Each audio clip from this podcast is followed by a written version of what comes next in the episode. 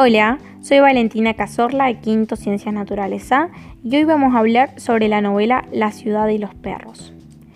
Trata sobre un exceso de crueldad hacia un grupo de muchachos de un colegio militar llamado Leoncio Prado.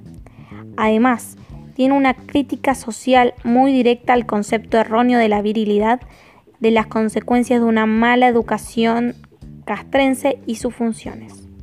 La vehemencia y la juventud apasionada afluyen hasta llegar a una rabia y un fanatismo que terminan con toda la sensibilidad.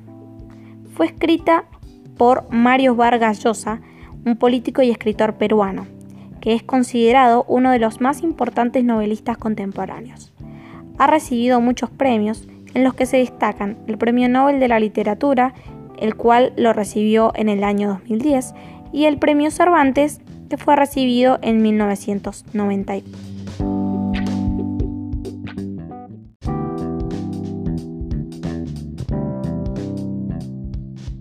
...94. Ahora también hablaremos sobre el contexto de cuando fue publicada la novela. El mundo pasaba por distintos tipos de problemas económicos, políticos y sociales, como por ejemplo la Revolución cubana, la Guerra Fría, en Latinoamérica se atravesaban distintos tipos de dictaduras militares, la guerra civil en Guatemala y un reformismo civil moderado en Perú. También hablaremos de por qué pertenece al boom del 60.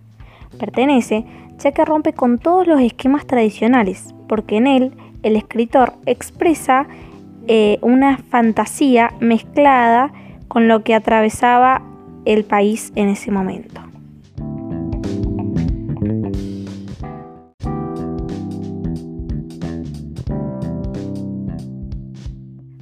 También debido a que es una crítica hacia las autoridades militares que caracterizaban al continente latinoamericano en esa época y hacia la desigualdad social, corrupción, racismo.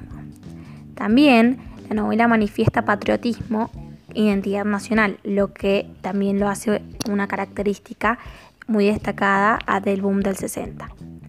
Ahora hablaremos sobre la reseña del libro.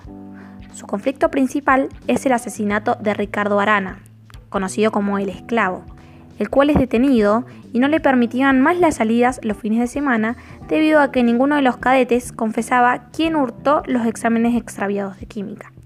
El esclavo, al no aguantar más, confiesa quién es el culpable, el cual luego es expulsado y el mejor amigo de este decide matar al esclavo por venganza.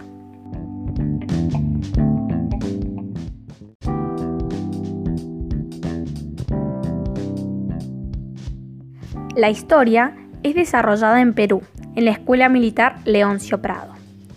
Dentro de esta escuela se encuentran los lugares más frecuentes en la historia, donde reside Alberto Fernández, el poeta, que se llama Distrito de Miraflores, y el distrito de Lince, donde residía el esclavo Ricardo Arana.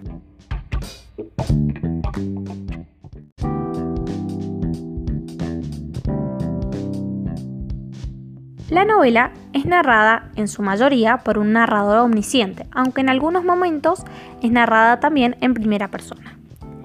Y el tiempo de esta novela no es lineal, ya que pasa del pasado al presente o viceversa durante todo el relato. Por último, pero no menos importante, hablaré sobre los personajes. Los principales son Ricardo Anana, conocido como el esclavo, eh, que desaprobaba completamente la violencia, era tímido y muy inseguro de sí mismo y fue asesinado por el jaguar. El jaguar era líder del círculo, muy violento y respetuoso, era impulsivo y de clase baja. Alberto Fernández, el poeta, odiaba la vida militar, escribe y vende novelitas y de allí derivaba su apodo. Los personajes secundarios eran Teniente Gamba, que es el cargo más alto de, este, de esta escuela militar y era muy estricto, pero tenía moral y ética. Cava fue expulsado de Leoncio Prado. Rulo y Boa son amigos del jaguar y de Cava. Los cuatro formaban el grupo del círculo que era liderado por el jaguar. Teresa. El jaguar y el esclavo estaban enamorados de ella y en un momento también Alberto.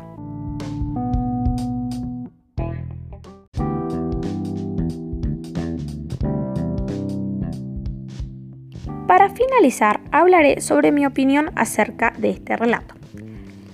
A mí la novela me pareció muy interesante.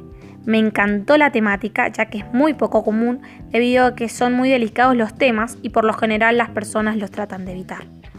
También me interesó mucho cómo el autor abordó estos conflictos que afectaban a Perú en aquella época y también que también afectaban a otros países latinoamericanos, y cómo los combinó con relaciones de amor y amistad, y esto la verdad que me conmovió. También me quedé re intrigada con el final, ya que se puede interpretar de muchas maneras. Y la verdad que, que fascinada, se lo recomendé a toda mi familia.